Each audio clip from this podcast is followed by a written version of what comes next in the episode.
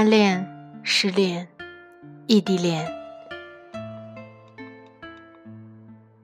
分手、牵手、握别手，分分合合是不断上演的剧目。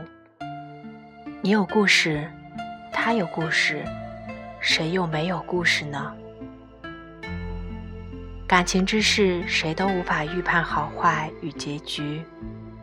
我们能做的，也只是在这些故事中寻觅自己的影子，然后在不断的实践中去完善自己，直至达成所需。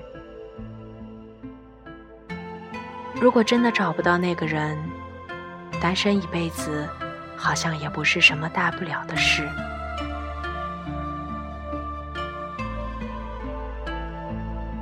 欢迎来到荔枝 FM 幺四六七三五八，恋爱到结婚，我是主播短不自路。希望今晚的你能够睡个好觉，做个好梦。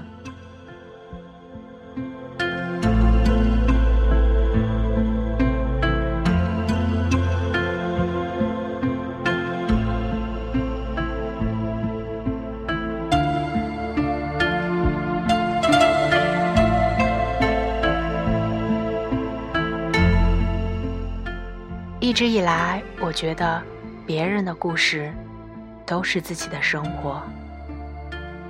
今天，我想给你讲四个故事。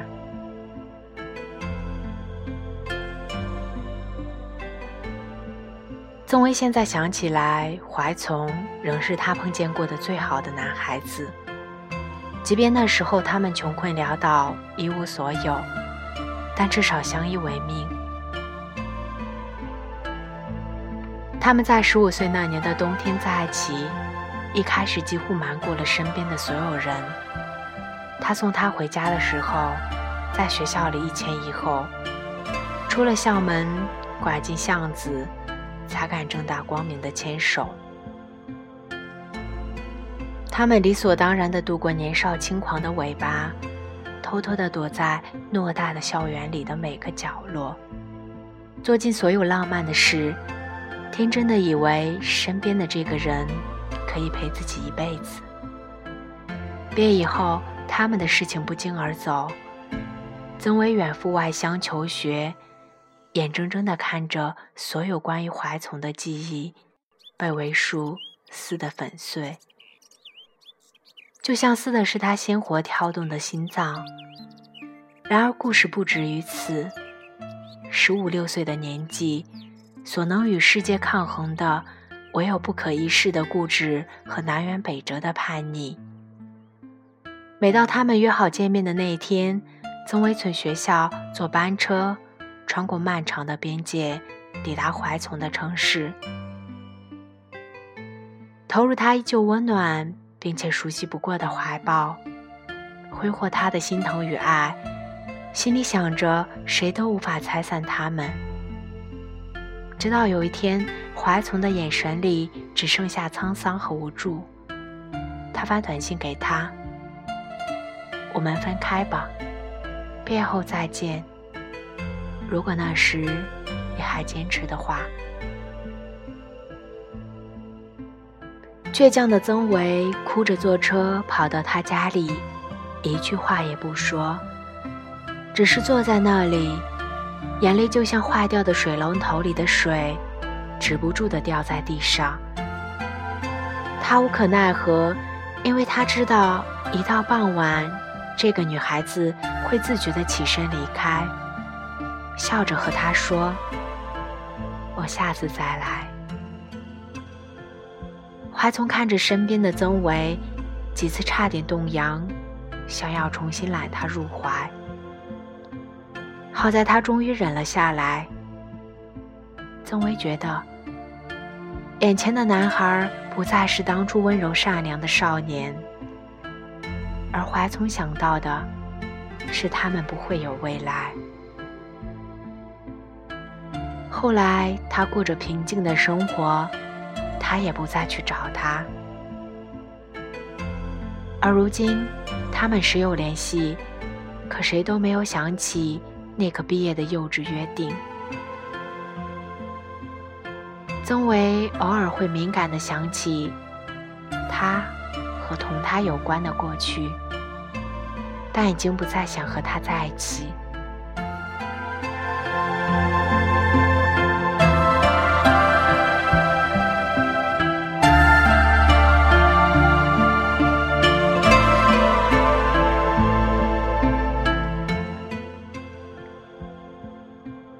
妍妍身上有许多故事，其中包括早恋、逃课、打架、私奔，比我的丰富且多舛。但我要讲的不是这些。以前的妍妍算得上半个太妹，直到她考上和我一样的高中，成功转型为女学霸一枚。三年来，我惊讶于她的定力。能在教室的一角坐上一整天，刷着不同科目的不同练习，乐此不疲。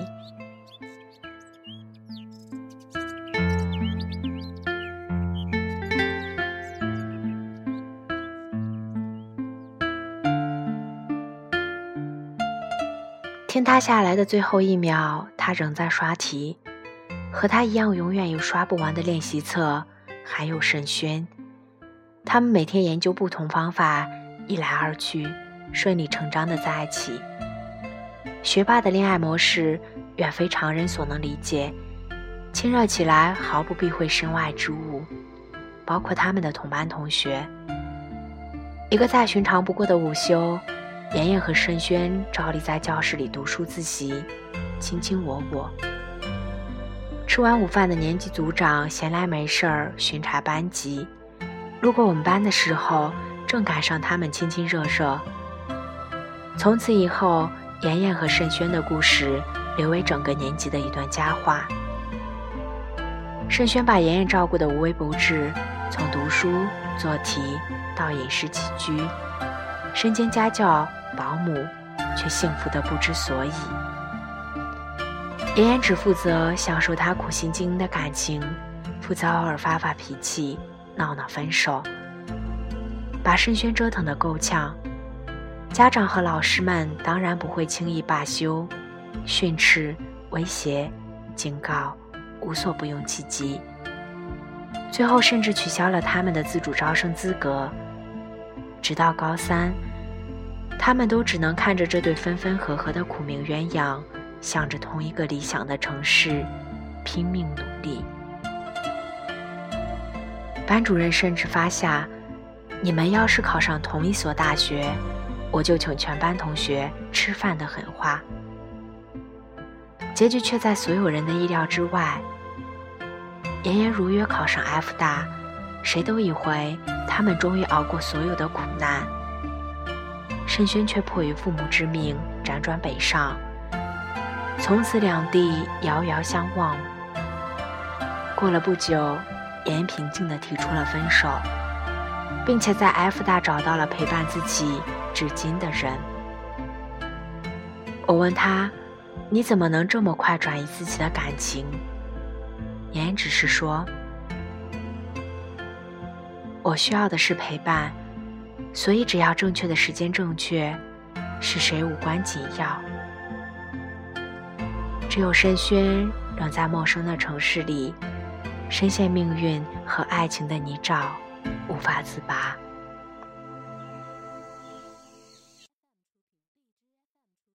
莫名我就喜欢你，深深的爱上了你，没有理由，没有原因。莫名我就喜欢你，深深的爱上了你。从见到你的那一天起，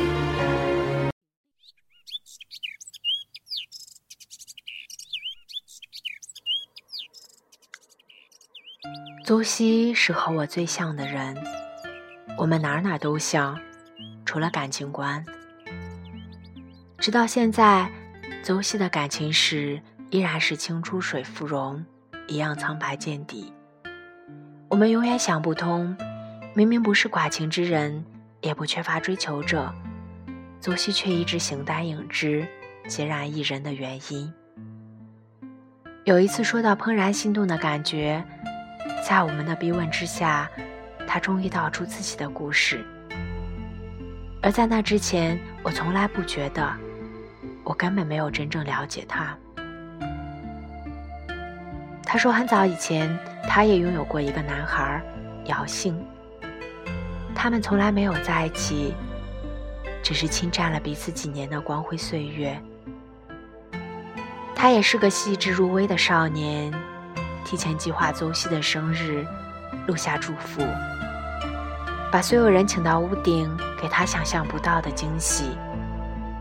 无意间发到邹西穿着没有干透的衣服，连忙让他的舍友回宿舍拿一件干的来换上，甚至每天深夜窝在被子里，给对方打着电话，发着短信。看着被子里一明一灭的提示灯，这样的陪伴，谁不想一直拥有？那你们为什么不在一起？可能那时我太自信，只是想先维持那样的关系，想着等我贪玩够了，自然可以在一起。邹西后来去了和我一样的中学。姚兴发挥失常，留在原来的城市。高中三年的枯燥，把邹西变得清心寡欲，不问世事。他把追求者拒居门外，却不忘保持恰到好处的朋友关系，不暧昧，也不遥远。我们总说你这辈子就这样了，他也常自嘲自己最终。大概只落得青灯古佛旁的结局。至于姚姓，他已经找到了另一个替代邹西的人，并且如愿以偿。高考完的那天，我们躺在家里的大床上，突然就聊到了姚姓。我无意间问起邹西，知道姚姓另属他人之后，他怎么想？让我始料未及的却是。从未在感情世界里跋涉过的邹西，居然深深的叹了口气。那种感觉就像是自己的收藏生生被别人抢去，心里突然空了一块出来，不知该放什么好。我觉得失恋大概就是那样。邹西去了和高中一样有海的城市。独自一人生活至今，喜怒哀乐常有，但不再动情。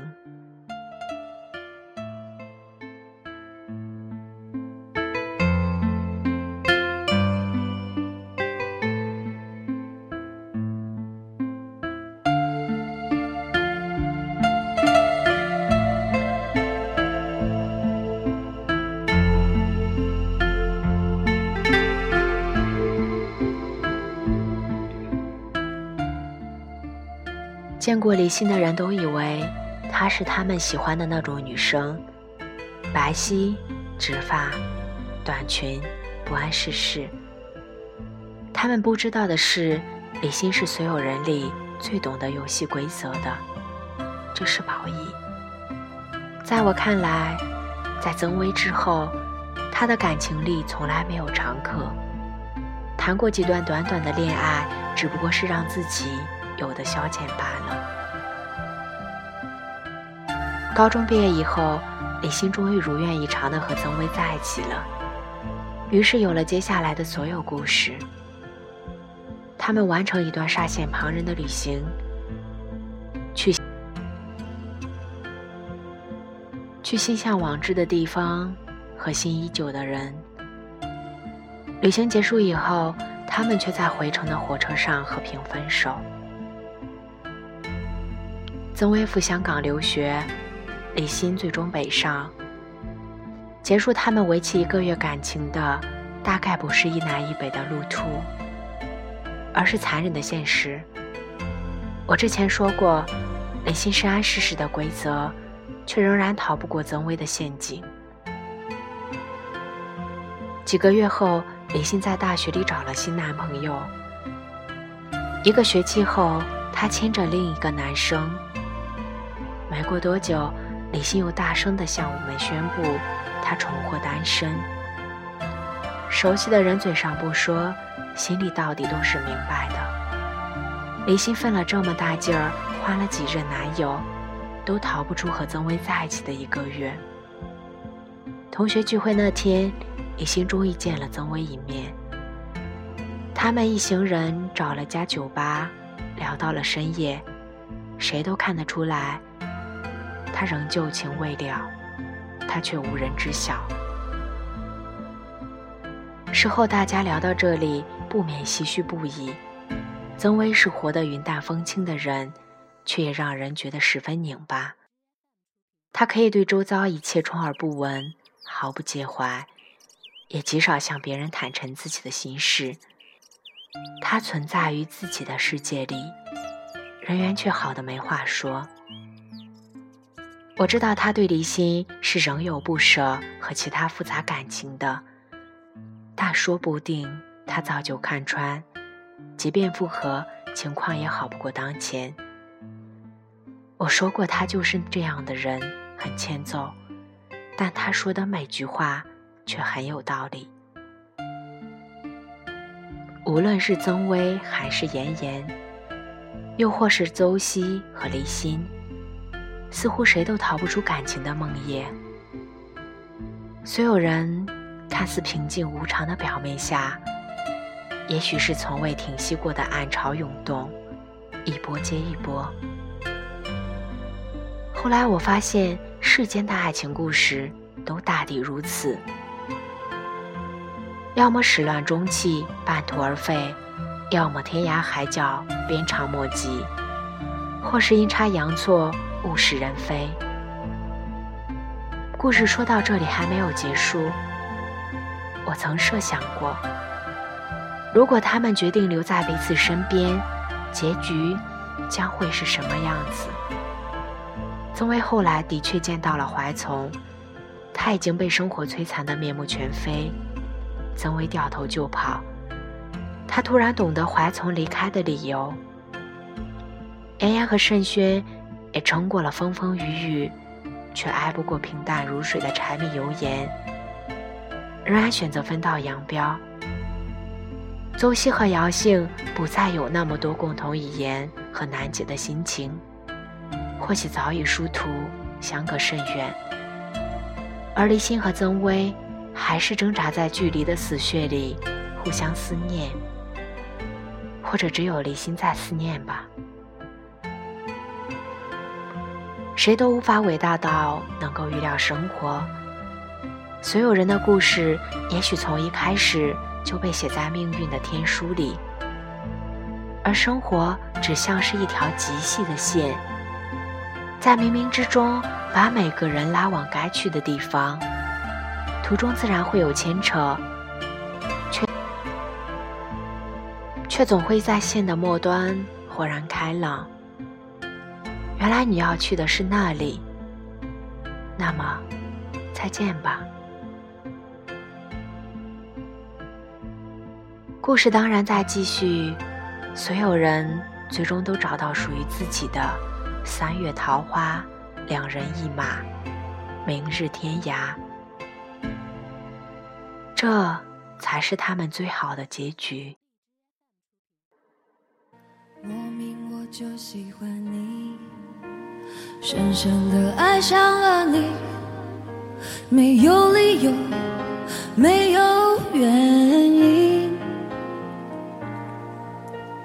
莫名我就喜欢你，深深的爱上了你，从见到你的那一天起。你有故事，他有故事。谁又没有故事呢？晚安，好梦。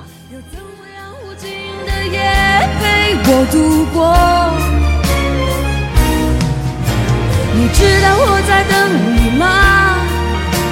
你如果真的在乎我，又怎会让我花的手在风中颤抖？儿你懂的啊。我替路遥把这首歌唱给玛丽。爱上你，在黑夜里倾听你的声音。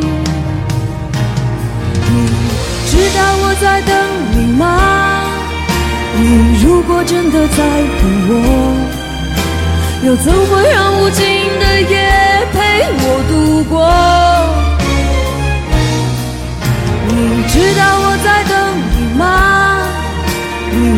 果真的在乎我，又怎会让我花的手在风中颤抖？